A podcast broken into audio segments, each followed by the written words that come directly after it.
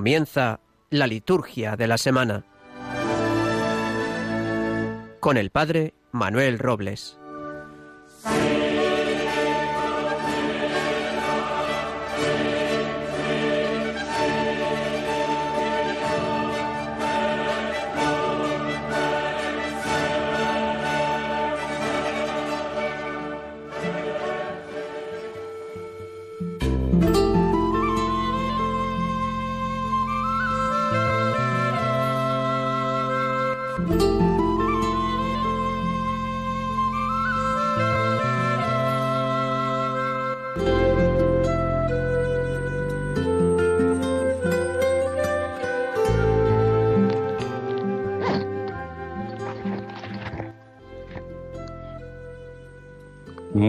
Noches eh, a todos los que nos sintonizan por el aire de Radio María España, la radio de la Virgen.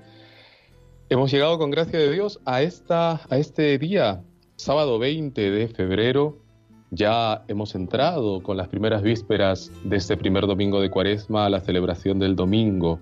Hemos entrado también a un nuevo tiempo litúrgico, al tiempo de Cuaresma, un tiempo de gracia, como lo decía la segunda lectura del miércoles de ceniza, en el que se nos invita a aprovechar este tiempo de reconciliación, de conversión, de camino hacia la Pascua. La cuaresma no es un tiempo en sí mismo, sino nos encamina hacia la celebración más importante del año. Bienvenidos pues, seáis todos, a este nuevo programa de la liturgia de la semana aquí en Radio María.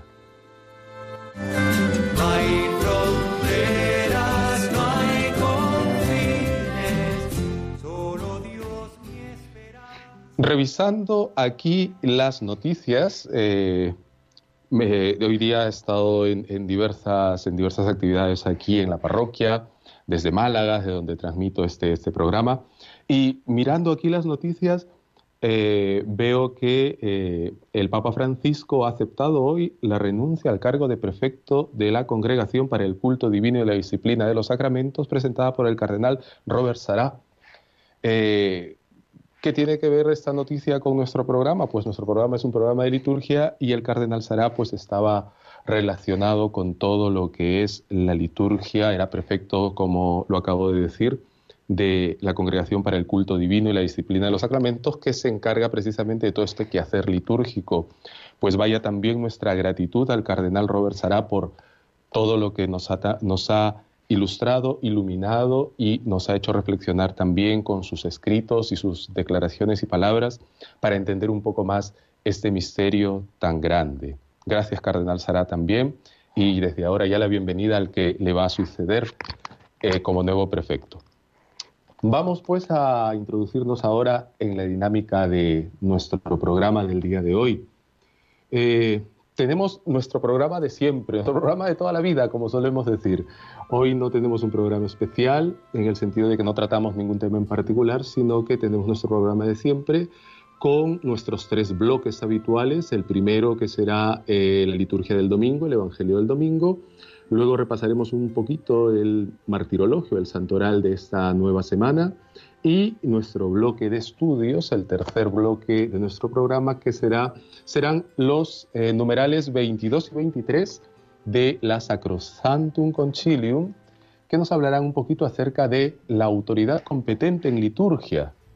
¿Quién es la autoridad competente en liturgia? ¿Quién es el que puede, eh, después de haber hecho una seria histórica eh, y concienzuda reflexión sobre temas litúrgicos, poder eh, ayudarnos a, actualizar, a actualizar eh, los ritos. Pues vamos a verlo en el tercer bloque de nuestro programa.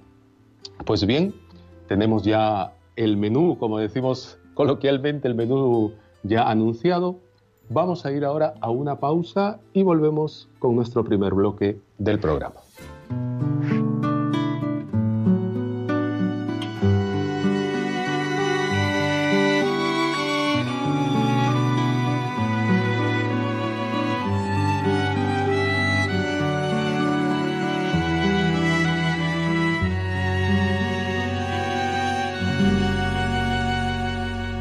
Esta tarde Cristo del Calvario, vine a rogarte por mi carne enferma, pero al verte mis ojos van y vienen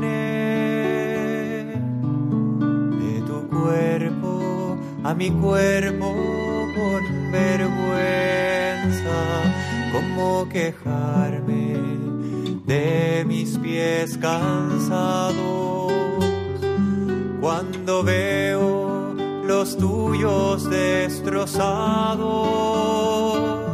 como mostrarte mis manos vacías.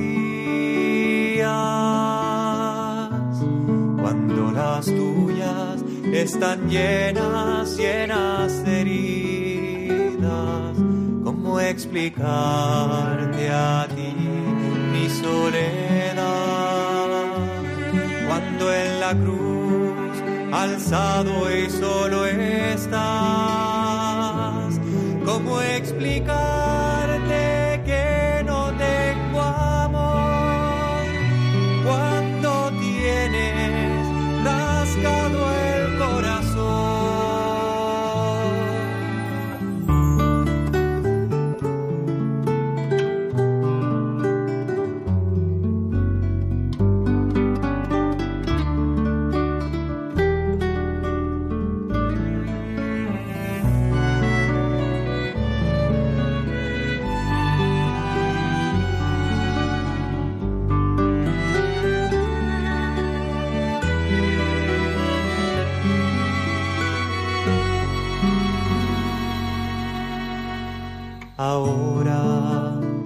ya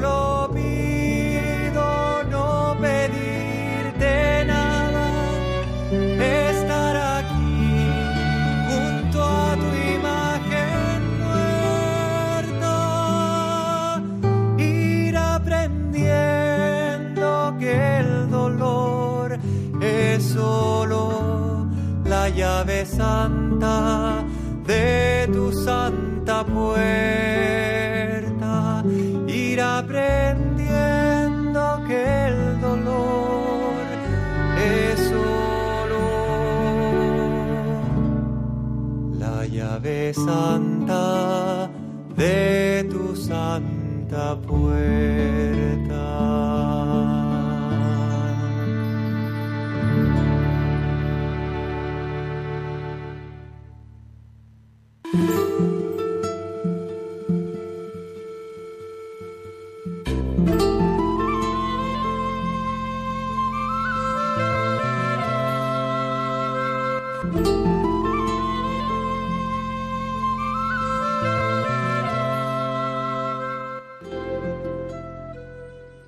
...21 horas, 21 horas 9 minutos, eh, una hora menos en Canarias. Estamos aquí en la liturgia de la semana. Hemos escuchado, hemos escuchado la oración a Cristo del Calvario por Cristóbal Fones. Esta oración que brota espontáneamente al mirar al crucificado. Este tiempo de Cuaresma precisamente es una ocasión importante, es una ocasión bastante oportuna para mirar y contemplar al crucificado, al que va a ser inmolado, vamos a recordar su inmolación en la cruz y a celebrarla litúrgicamente en los días de Semana Santa.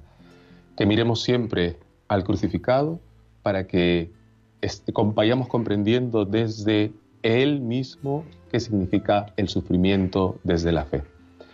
Volvemos nuevamente al programa y vamos a nuestro primer bloque la liturgia de este domingo, el Evangelio de este domingo, primero de Cuaresma.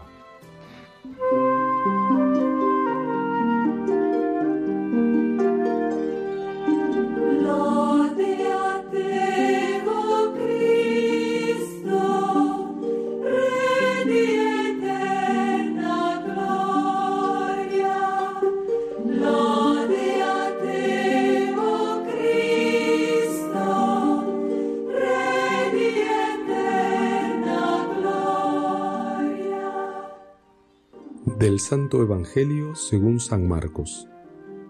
En aquel tiempo, el Espíritu empujó a Jesús al desierto. Se quedó en el desierto cuarenta días, siendo tentado por Satanás. Vivía con las fieras y los ángeles lo servían. Después de que Juan fue entregado, Jesús se marchó a Galilea a proclamar el Evangelio de Dios. Decía, se ha cumplido el tiempo y está cerca el reino de Dios. Convertíos y creed en el Evangelio.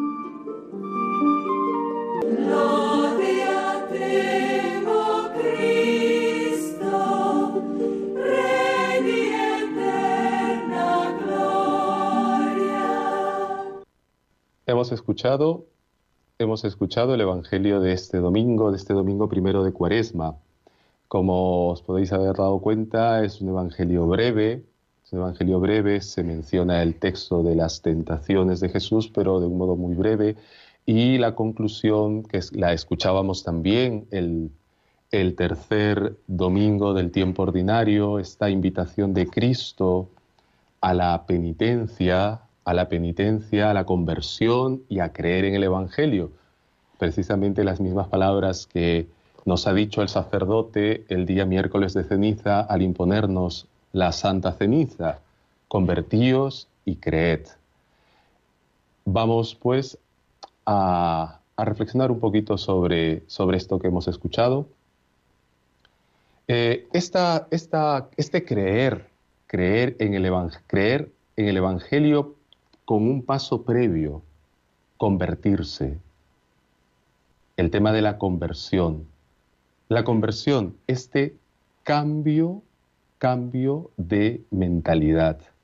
Cambiar la mente, renovarla, como lo dirá San Pablo. Renovaos, renovaos internamente, renovad la mente. Precisamente si, si nosotros, precisamente si nosotros eh, no, no cambiamos nuestra forma de pensar, no cambiamos nuestras maneras, nuestra, nuestro modo de pensar, pues eh, Dios tendrá alguna dificultad para podernos hacer entrar en su dinámica. Es como les decía, es como le decía a, algunos fieles en esta semana, en esta semana. Dios quiere llenar nuestro vaso, nuestra vasija, como en palabras de San Pablo, este vaso de barro que somos, quiere llenarlo con Él mismo, con su forma de mirar el mundo, de mirar la vida, de mirar las cosas desde Él. Pero si Dios encuentra este recipiente lleno, lleno de nosotros mismos, lleno de nuestra manera de pensar, lleno de nuestras concepciones a veces que vamos cogiendo por el camino de la vida, ¿no? Esto que decimos yo soy creyente, pero yo pienso de esta manera. Yo soy creyente, pero a mí no me parece esto o aquello.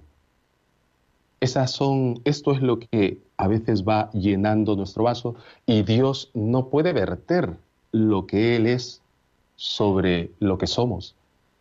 Por eso la conversión sería algo así como hacer que este vaso nosotros se vacíe, quede totalmente vacío para que Dios nos llene, ¿nos llene de qué? De su evangelio.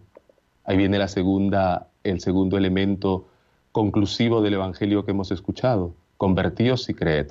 Si nos vaciamos de nosotros mismos por medio de la conversión, nos llenamos de la gracia de Dios por medio de su evangelio.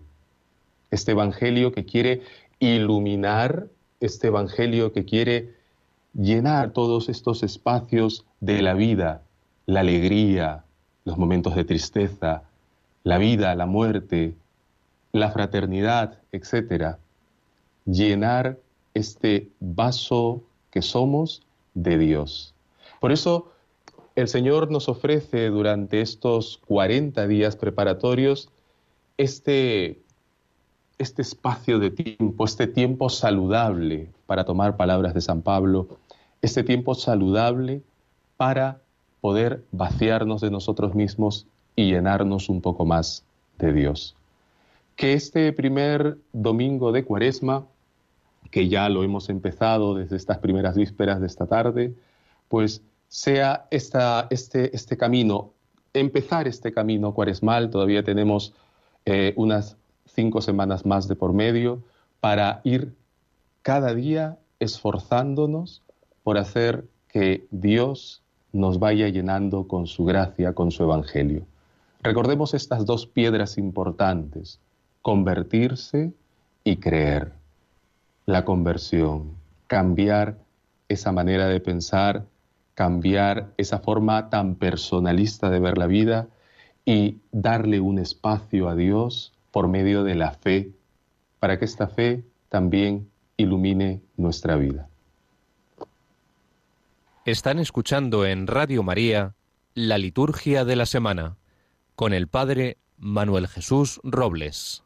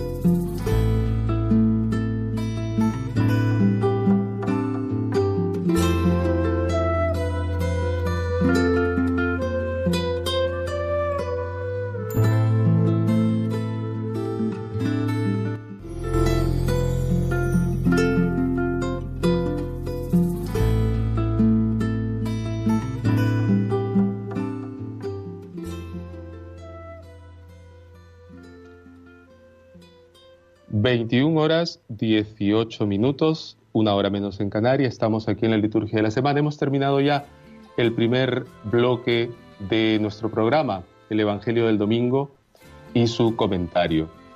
Eh, vamos a entrar en breve a, eh, a revisar, a acompañar nuestra semana de reflexión junto al Evangelio del Domingo con la compañía de los santos. Revisaremos el martirologio, eh, el santoral para, que, para ver también cómo los santos nos van acompañando en nuestro camino. Es importante ver cómo también en la cuaresma, a pesar de que es un tiempo en que se nos pide centrar nuestra mirada en la cruz del Redentor, cómo también los santos, nuestros hermanos, nos van acompañando en nuestro itinerario hacia la luz pascual. Precisamente si os habéis, si os habéis permitido ver la Eucaristía con la que se daba apertura en Roma a el miércoles de, eh, a la Santa Cuaresma con el miércoles de ceniza, pues eh, os, habéis podido dar cuenta de que eh, se entonan las letanías de los santos. Hay un procesional por, algunas calles de Roma, cerca a Santa Sabina, y hay una procesión larga entonando las letanías de los santos, precisamente para darnos, darnos, enseñarnos que los santos también son nuestros compañeros en la vida, en la vida espiritual, en nuestro camino y que ahora están muchísimo más unidos a nosotros los que conformamos la iglesia peregrina en nuestro caminar hacia la Pascua anual, que es anticipo de la Pascua, de nuestra Pascua eterna junto con Cristo. Pues bien, vamos a nuestro segundo bloque del programa. A las 21 horas con 20 minutos, una hora menos en Canarias, vamos a reflexionar con el Santoral.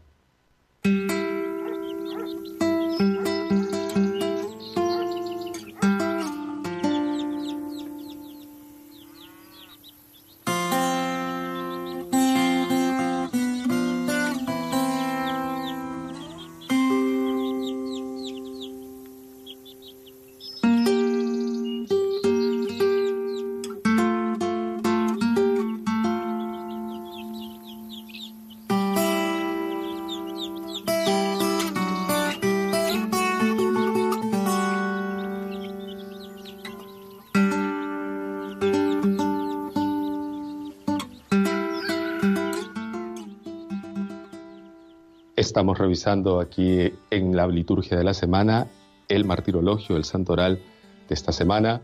La iniciamos, como ya lo sabemos, con este primer domingo de Cuaresma, primer domingo de Cuaresma en el que desde el ejemplo ofrecido por nuestro Señor Jesucristo comienza el venerable sacramento de la anual observancia cuaresmal, primer domingo de Cuaresma. El día lunes, lunes 22 de febrero, celebramos la fiesta de la cátedra de San Pedro Apóstol. San Pedro Apóstol a quien el Señor le dijo, tú eres Pedro, y sobre esta piedra edificaré mi iglesia. En el día en que los romanos acostumbraban a recordar a sus difuntos, se celebra la sede de aquel apóstol cuyo sepulcro se conserva en el campo vaticano y que ha sido llamado a presidir en la caridad a toda la iglesia. Lunes 22, fiesta de la cátedra del apóstol San Pedro. El día martes 23 es un día de feria del tiempo de cuaresma y también puede hacerse la conmemoración de San Policarpo, obispo y mártir. Las memorias de los santos pasan durante los días de cuaresma a el grado de conmemoración, casi casi como una memoria libre, porque como os acabo de decir al inicio de este segmento, nuestras miradas, la Iglesia quiere que nuestras miradas se centren en la cruz de nuestro Redentor y hagamos este camino cuaresmal siguiendo los pasos de Cristo. El día miércoles 24 tenemos un día también de feria, de cuaresma, no tenemos ninguna conmemoración. Igualmente, el día jueves 25 y viernes 26 son días feriales. En los días viernes de cuaresma se invita a la abstinencia, días para abstenernos de aquello que nos gusta, nos guste un poco, aquello que eh, nos haga pasar un, un momento, abstenernos, también para compartir el dolor y el padecimiento de tantos hermanos nuestros que sufren a semejanza y a, semejanza y a imitación de nuestro Salvador. Un día, el día viernes, día de abstinencia, y en muchos lugares también se, eh, se ha hecho frecuente la celebración, el rezo del Vía Crucis en la iglesia. El sábado 27, hasta la hora nona, las 3 de la tarde aproximadamente, también será un día de feria, de las ferias de Cuaresma. Como veis, tenemos pocas, pocos santos durante, durante este tiempo cuaresmal porque la cuaresma nos invita a mirar la cruz y encaminarnos hacia la Pascua. Hasta aquí el santoral de esta semana.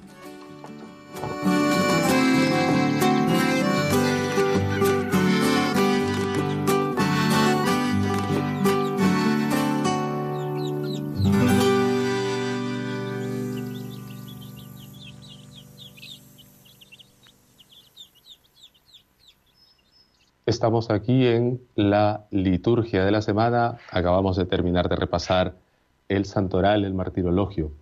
Vamos a hacer una pausa, son las 9 eh, y 24, una hora menos en Canarias. Vamos a hacer una pausa y volvemos aquí en la liturgia de la semana en Radio María, la radio de la Virgen.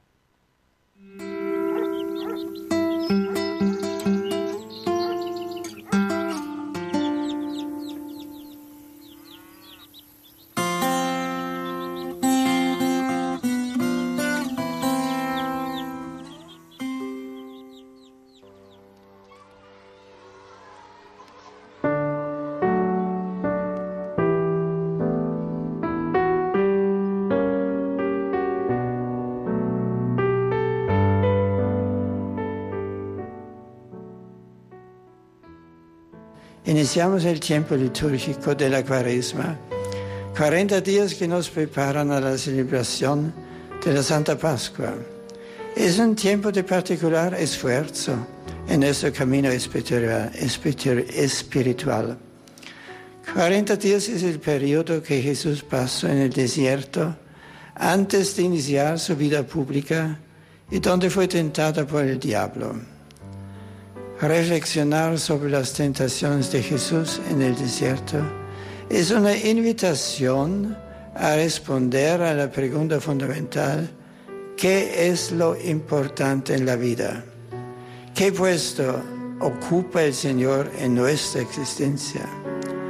Las tentaciones que afronta Jesús muestran el riesgo de instrumentalizar a Dios, de usarlo para el propio interés, para la propia gloria.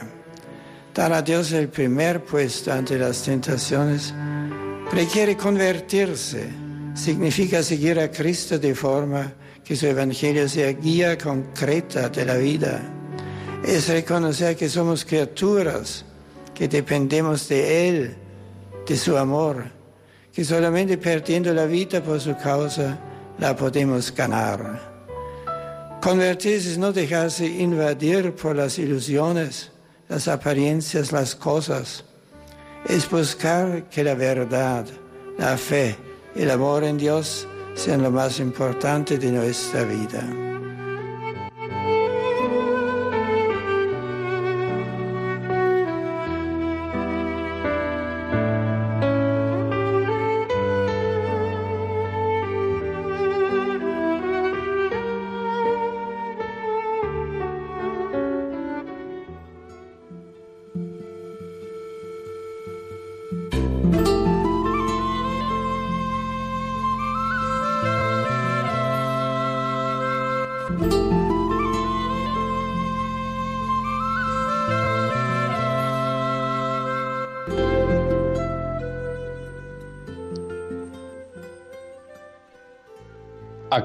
Escuchar las, la reflexión del querido Papa emérito, el Papa Benedicto XVI, que nos hablaba en su momento cuando era pontífice, sumo de la Iglesia, su reflexión sobre la cuaresma nos hablaba de camino, nos hablaba de entrega, nos hablaba de, de abnegación, precisamente todos estos elementos propios de la cuaresma que vamos rescatando a lo largo de estos primeros días después del miércoles de ceniza.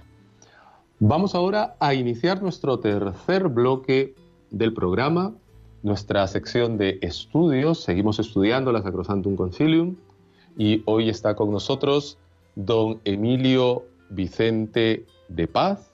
Él es licenciado en Ciencias Físicas por la Universidad de Salamanca y también es bachiller en teología por la Universidad Pontificia de Salamanca, presbítero también de la misma diócesis, en la que actualmente es párroco y delegado diocesano de liturgia. Él también es licenciado en Sagrada Liturgia por el Pontificio Instituto Litúrgico San Anselmo de Roma y realizó una y realizó su trabajo final de licencia sobre el rito hispano-mozárabe dirigido por el profesor Gabriel Ramis Miquel, allá en Mallorca. Él está allá en Mallorca, don Gabriel Ramis Miquel. Es miembro de la Asociación Española de Profesores de Liturgia y parte de la Junta Directiva también. Eh, miembro del Consejo de Redacción de la revista Pastoral Litúrgica. Ha publicado diversos artículos sobre su especialidad y su materia en liturgia. Don Emilio Vicente, buenas noches. Buenas noches, buenas noches a todos. ¿Qué tal? Ya me, ya me corregirás si me he equivocado algo en tu biografía, ¿eh? Perfecto, has dicho perfecto. Todo en orden. Sí. Todo en orden. Ahora soy párroco de, Alba de Tormes. Ahora estás en Alba de Tormes, bueno. Pero párroco, párroco al fin y al cabo. Sí, sí, párroco, sí, claro. Eso es. Muy bien, don Emilio. Pues, ¿cómo están por allá por Salamanca?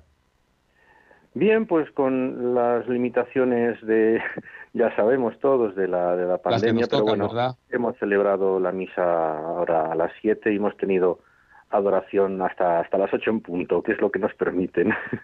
Ajá, ajá, Pero bueno, se ha, se ha salvado la, la adoración eucarística, eso es, eso es importante. Don Emilio, pues vamos a, vamos a reflexionar un poquito, vamos a reflexionar un poquito sobre estos numerales de la Sacrosantum Concilium.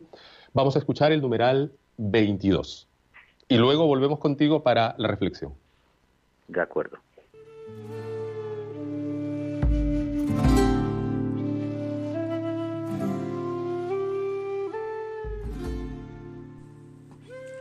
La reglamentación de la Sagrada Liturgia compete únicamente a la autoridad de la Iglesia. Esta reside en la sede apostólica y, en la medida que determina la ley, en los obispos. En virtud del poder concedido por el derecho, la reglamentación de las cuestiones litúrgicas corresponde también, dentro de los límites establecidos, a las competentes asambleas territoriales de obispos, de distinto género, legítimamente constituidas. Por tanto, nadie, aunque sea sacerdote, debe añadir, quitar o cambiar nada en la liturgia por iniciativa propia.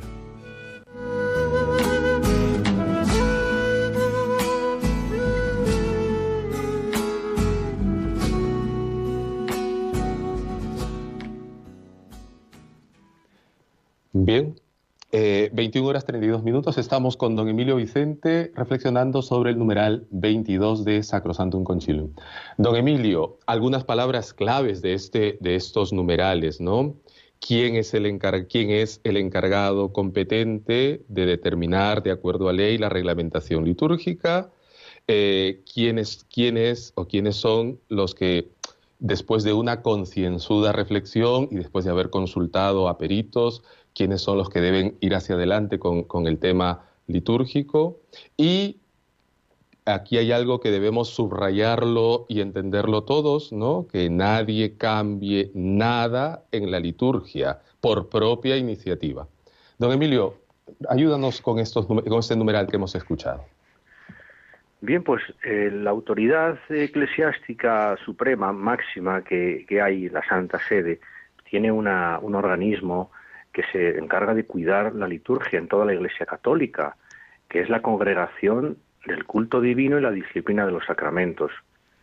Está, tiene su sede allí en, Roma, eh, justo en la plaza de San Pedro, eh, entre la Vía de la Conciliación y la misma plaza. Y allí hay mm, una serie de, expertos, autoridades, eh, sacerdotes, que, que están vigilando pues que toda la liturgia esté bien concebida, bien traducida, bien celebrada y son un servicio para toda la Iglesia. Cuando se hace un, cambio en, la liturgia universal, por ejemplo, eh, no es muy es relativamente cercano en el tiempo, la fiesta de Santa María Magdalena era una memoria y en el año 2016 el Papa la convirtió en fiesta. Bueno, pues estas de hacer estas cosas bien comunicarlo, explicarlo, se encarga esta congregación. O también cuando se han traducido los libros litúrgicos del latín a las lenguas vernáculas, al cambiar la edición, hace unos años cambió la edición del latín, ha habido que traducir al inglés, al francés, al español, etcétera. Pues esta congregación también tiene que dar el, visto bueno para que estos eh, libros estén bien traducidos, que expresen bien la fe de la Iglesia. Esto, esto que comentas, esto último, esto último, unido al anterior, ciertamente, que has comentado, don Emilio, es importantísimo. La transmisión de la fe, de la fe verdadera, la correcta fe en la iglesia por medio de los ritos sagrados. O sea, no se trata, no se trata como se escuchan voces por allí, ¿no? Es un ritualismo, es un ritualismo, y luego, y lo, peor de todo es que luego ponen a nuestro Señor de ariete, ¿no? Es un ritualismo que Jesús ha, ha, estado en contra siempre de esto. A ver, vamos, vamos por partes, vamos por partes y cucharadas, ¿no? Primero, la Iglesia por medio de los ritos y las oraciones transmite la fe. No es una función de teatro, no es un momento para pasarla bien, estamos ante un misterio desarrollado por medio de ritos y la fe se transmite a través de ello, como bien has, comentado. Por eso la importancia de no modificar nada, porque al modificar algo estamos un poquito eh, como que tergiversando la transmisión de la fe. Yo siempre lo, he puesto, yo siempre lo he puesto como esto que nadie estaría con un bolígrafo tratando de corregir lo que dice la Biblia, ¿verdad? Pero luego en la liturgia sí queremos corregir con todos los bolígrafos que podamos, ¿no?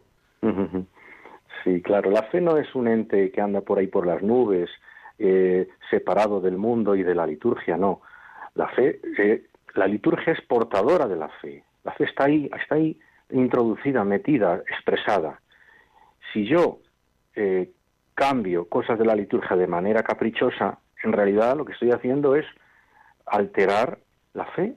Entonces, la liturgia tiene elementos que son inmutables, que no se pueden tocar, pero hay elementos que se pueden tocar, claro que sí. Una misa, el canto de entrada no está mandado que tenga que ser tal o cual, nosotros podemos elegirlo. La homilía no está escrita, el sacerdote puede decir la homilía como mejor pueda, pero no está preescrita, ¿no? Mientras que las lecturas, las oraciones, la plegaria eucarística y muchos otros ritos son como son y tienen un equilibrio podría decir que casi perfecto, no es perfecto todo porque la liturgia también va evolucionando y cambiando con el tiempo, pero esas partes que no se pueden cambiar, pues no se pueden cambiar. Yo podré alterar las cosas que sí se permite cambiar y hay mucha variedad, muchas posibilidades de, de hacer las cosas de manera distinta unos de otros. Ya digo, por ejemplo, los cantos, algunas municiones, la homilía, algún comentario en momentos eh, especiales.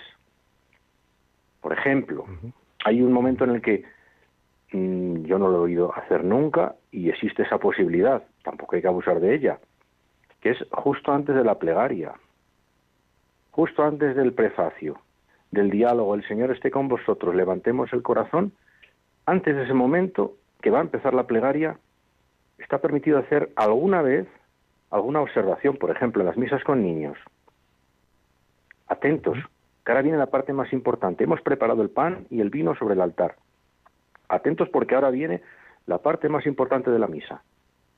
Silencio, atención. Por ejemplo, pues yo, nunca he oído a nadie hacerlo, pero está ahí esa posibilidad, lo dice el misal.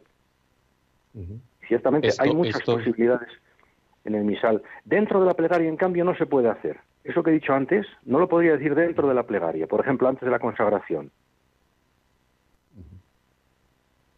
estas, estas municiones ¿no? que, que, están permitidas para ayudar a un poco entrar en la dinámica. Eso que también en la, en la, Iglesia Oriental, el diácono, en la Iglesia del Oriente, rito bizantino, el diácono anuncia, este, estemos atentos, ¿no? antes de comenzar a leer el Evangelio, estemos atentos. Sí. ¿No? Esto es un poquito lo que, lo que mencionas. Sí, no, bueno, hay municiones que son indicativos de las posturas que hay que tomar. Pongámonos de rodillas, pongámonos de pie, y luego hay municiones, entre comillas, pedagógicas, eh, antes de las lecturas. A veces se hacen municiones que advierten de algún aspecto de las lecturas que hay que aclararlo antes de que empiecen las lecturas para que se entiendan bien. Normalmente no hay que decir nada, eh, porque las lecturas por sí mismas hablan, eh, pero a veces pues se puede hacer una munición ante las lecturas. Después de que el sacerdote termina la oración colecta, todos nos sentamos, se puede hacer una breve advertencias sobre algún aspecto de las lecturas. Lo que no puedo hacer es un resumen de las lecturas. ¿Eh? claro. Claro. O sea, hay momentos en los que está en la liturgia prevé que se puedan introducir elementos que no están escritos en los libros. Eso no es un abuso, eso está permitido y es bueno. Eso no es lo que decía eh, la tercera parte de la norma que has leído, eh, que nadie, aunque sea sacerdote, añada, quite o cambie alguna cosa, se refiere a las partes invariables. Pero estas otras partes son libremente compuestas. A veces los equipos de liturgia de las parroquias se reúnen y ellos mismos pues pueden añadir alguna petición, por ejemplo, adaptada a la situación de la comunidad. Eso es, no es añadir una cosa indebidamente, eso es bueno porque eso sirve para adaptar la celebración a nuestras circunstancias. Eso sí está permitido. Lo que yo no puedo es ofrecer el pan, ofrecer el vino y ofrecer otra cosa, porque eso eh, eh, es un disparate, ¿no?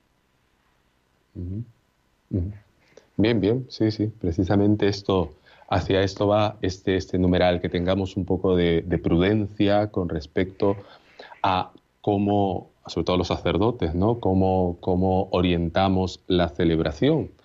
Ciertamente, ciertamente, esto es algo que se ha repetido, que el sacerdote no es el dueño de la celebración y precisamente como no es el dueño, pues la dueña es la iglesia. Y como la iglesia es la dueña, pues es ella misma reunida la que llegará a, las luces suficientes para, para, poder entender y adentrarnos más en el misterio de Cristo. Bien, eh, ¿alguna otra cosa más que nos quieras compartir, don Emilio, sobre este numeral? Si la iglesia es la que eh, autoriza, permite, controla, vigila, nos está cuidando, eh, eso es bueno, porque hay una garantía de calidad, se puede decir, si se permite la palabra calidad en la liturgia, hay una garantía de calidad, de seguridad de que lo que estamos haciendo, escuchando, eh, es lo que la Iglesia quiere y lo que nos viene bien a todos. Eh, si a alguien se le ocurriera hacer una cosa no permitida, no solo está mm, perturbando la, doctrina y, lo que debe ser, sino que está forzando a los demás a escuchar una cosa que no es la correcta. Como está siendo, eh, está imponiendo a los demás. Pero la Iglesia no impone nada. Lo que hace es recoger toda la tradición, adaptarla a los tiempos con mucha sabiduría. Porque las cosas no están ahí porque sí, eh, toda la reforma litúrgica se hizo con un grandísimo esfuerzo de muchos expertos de todas las áreas y es una verdadera obra, obra de, no sé cómo decir, de orfebrería maravillosa, eh, toda la, la, liturgia, los libros litúrgicos que tenemos. También iba a añadir que no solamente la Santa Sede, la congregación, la que regula la liturgia, sino también las conferencias episcopales y los mismos obispos, cada uno en su ámbito, en sus competencias. Por ejemplo, dentro de poco que va a ser eh, Semana Santa, el Viernes Santo hay una oración llamada universal, una oración muy, muy antigua, que es un poco más larga de lo normal, en que hay un monitor que dice, ¿por qué vamos a orar? Vamos a orar por los que no creen, por ejemplo, y el sacerdote dice una oración. Bueno, pues ahí el obispo puede introducir una oración y mandar que en su diócesis, por una necesidad especial, se haga una oración más, que no está en el misal. Pues eso es competencia del obispo. O establecer santos propios de su diócesis, que no están en la diócesis de al lado ni en todas las de España, pero están en su propia diócesis. Eso es competencia del obispo. Pero yo por mi gusto no puedo introducir un santo nuevo en el santoral que no, que no está en el misal. Así es, así es. Muy bien, don Emilio, vamos a hacer una, una pequeña pausa y volvemos con el siguiente numeral. Muy bien, Manuel, gracias.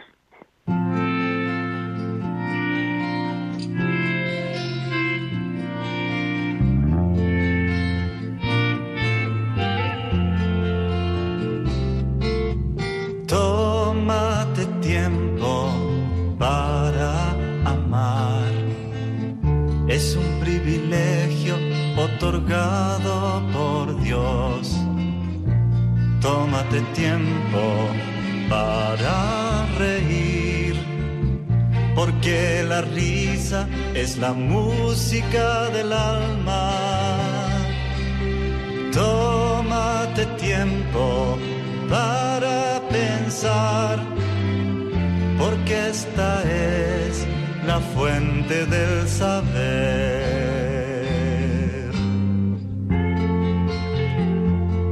Tómate tiempo para dar, porque el día es demasiado corto para ser egoísta.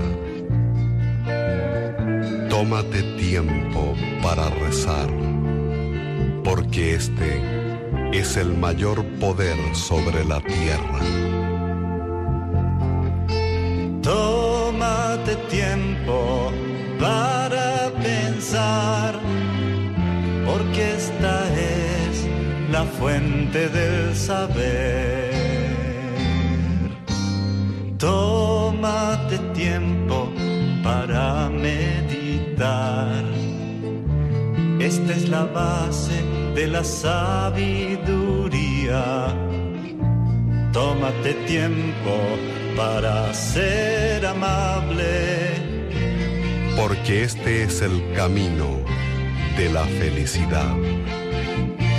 Tómate tiempo para entregar. Este es el camino de la felicidad.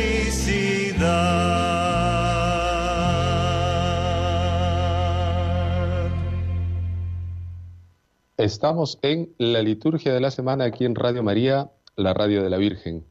9 mm, eh, y 46, una hora menos en Canarias, estamos con don Emilio Vicente de Paz, liturgista, licenciado en Sagrada Liturgia, que está por allá, por Salamanca, compartiendo con nosotros, reflexionando con nosotros sobre los numerales 22 y 23 de Sacrosantum Concilium. Don Emilio, vamos, don Emilio, estás todavía con nosotros, ¿verdad? Sí, hola. Bien, bien. Eh, vamos a escuchar el numeral 23 de Sacrosantum Concilium y volvemos contigo.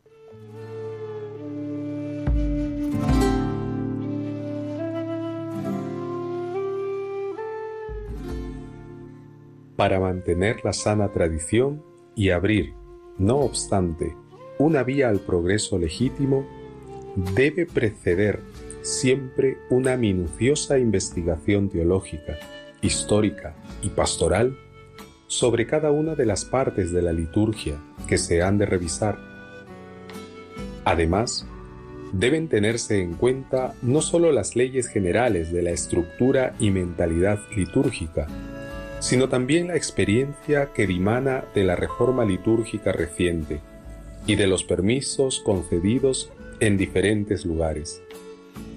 Finalmente, no deben introducirse innovaciones si no lo exige el provecho verdadero y cierto de la Iglesia, y teniendo la precaución de que las novedades se desarrollen, en cierto modo, orgánicamente y a partir de las reformas ya existentes. Evítese también, en la medida de lo posible, que existan diferencias notables de ritos entre zonas limítrofes.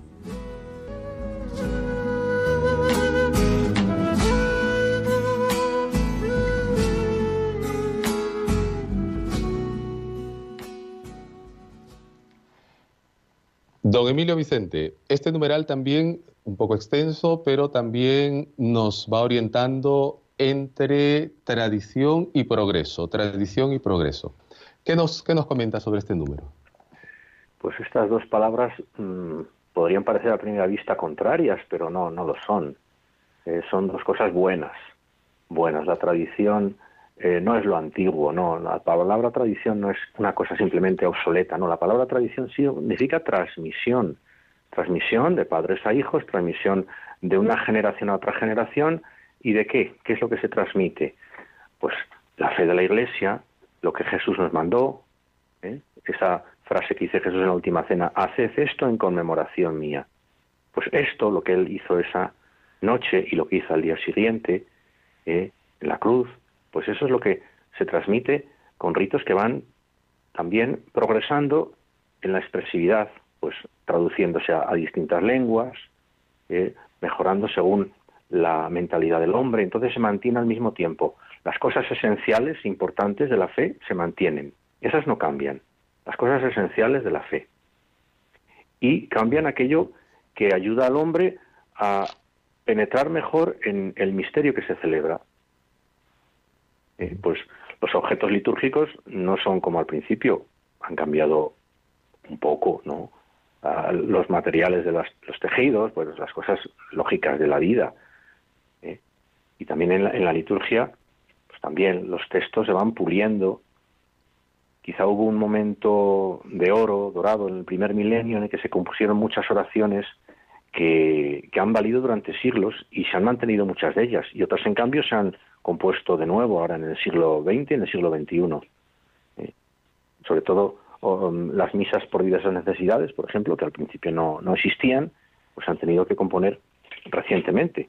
Pues es una prueba de que la Iglesia respeta la tradición, la cuida como un tesoro y al mismo tiempo va progresando, va creciendo, va mejorando las cosas. Esto, esto hay que, hay que verlo, ¿no? En palabras de los cogiendo un poco palabras del argot médico, esto hay que, hay que tener manos de cirujano, ¿no? Por eso este numeral dice para una vía de progreso legítimo, para que el progreso litúrgico sea legítimo, se debe, debe precederle siempre una minuciosa investigación teológica, histórica y pastoral, lo que nos decías antes. No se trata de porque, porque a mí me gusta esto, pues yo lo pongo, sino esto hay que hilar muy fino porque de lo que estamos hablando es de la transmisión de la fe por medio de los ritos sagrados, ¿no? Sí, porque las cosas a veces tienen consecuencias que, uno solo no las puede prever, pero la Iglesia es muy sabia y, es universal y las cosas que se hacen tienen que valer para todos. Yo me puedo inventar una cosa muy muy original, muy que me gusta mucho a mí, pero a lo mejor eh, en otros lugares no es adecuado. Entonces yo no puedo eh, obligar a nadie a, seguir lo que yo opino. Tiene que ser algo universal. Por eso dice aquí muy bien, una investigación teológica, histórica y pastoral, eh, que exprese bien la fe, lo que dice la, la teología, la doctrina de la Iglesia, la historia, también cómo ha ido evolucionando los las cosas, los ritos, las palabras, las oraciones, y, la pastoral, para que también el pueblo de Dios eh, pueda comprender y servirle adecuadamente todo lo que eh, escucha y todo lo que ve y todo lo que hace, le pueda ah, hacer crecer en la fe, le pueda mm, transmitir la gracia de Dios en cada uno de los sacramentos. Y eso es, como dices, es difícil y la Iglesia se toma mucho, mucha precaución para hacer una cosa nueva.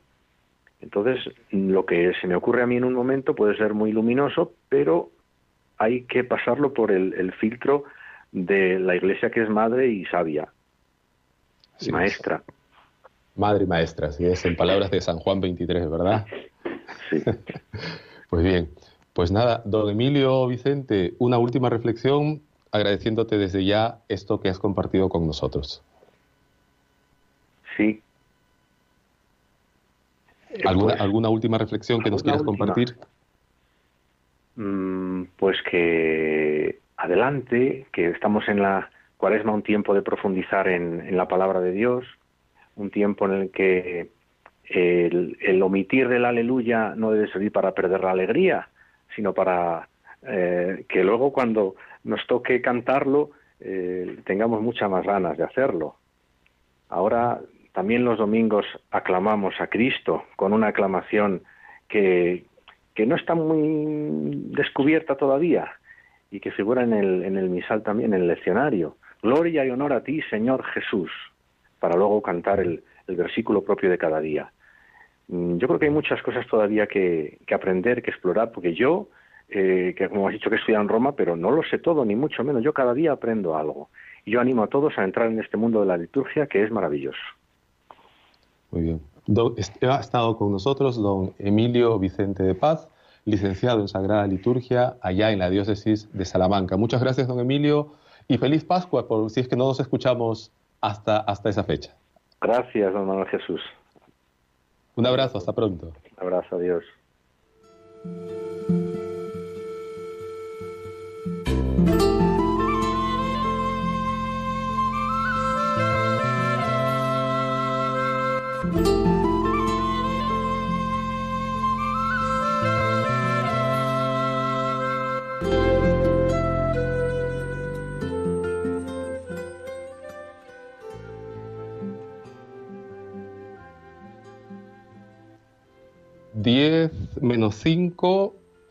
de 10 menos 5, estamos ya, perdón, terminando el programa. Ha estado con nosotros don Emilio Vicente de Paz, reflexionando sobre Sacrosantum Concilium. Eh, unos saludos antes de terminar el programa a los diversos lugares hasta donde llegamos. Evidentemente, a nivel internacional nos escuchan allá en el Perú, Wilfredo Vargas, Janet Córdoba. Eh, aquí también en Málaga, Concepción Ramos, Rosa Jiménez y también Fernando aquí, que nos ha dejado los le dejamos también saludos y para todas las personas que nos han sintonizado. Que tengáis una buena semana de la mano de Dios, acompañados también por nuestros hermanos los santos, y que nos encaminemos hasta, hasta la Pascua, hasta este encuentro con nuestro Señor. Feliz semana, que el Señor os bendiga. Os dejamos con el informativo de Radio María. Hasta pronto.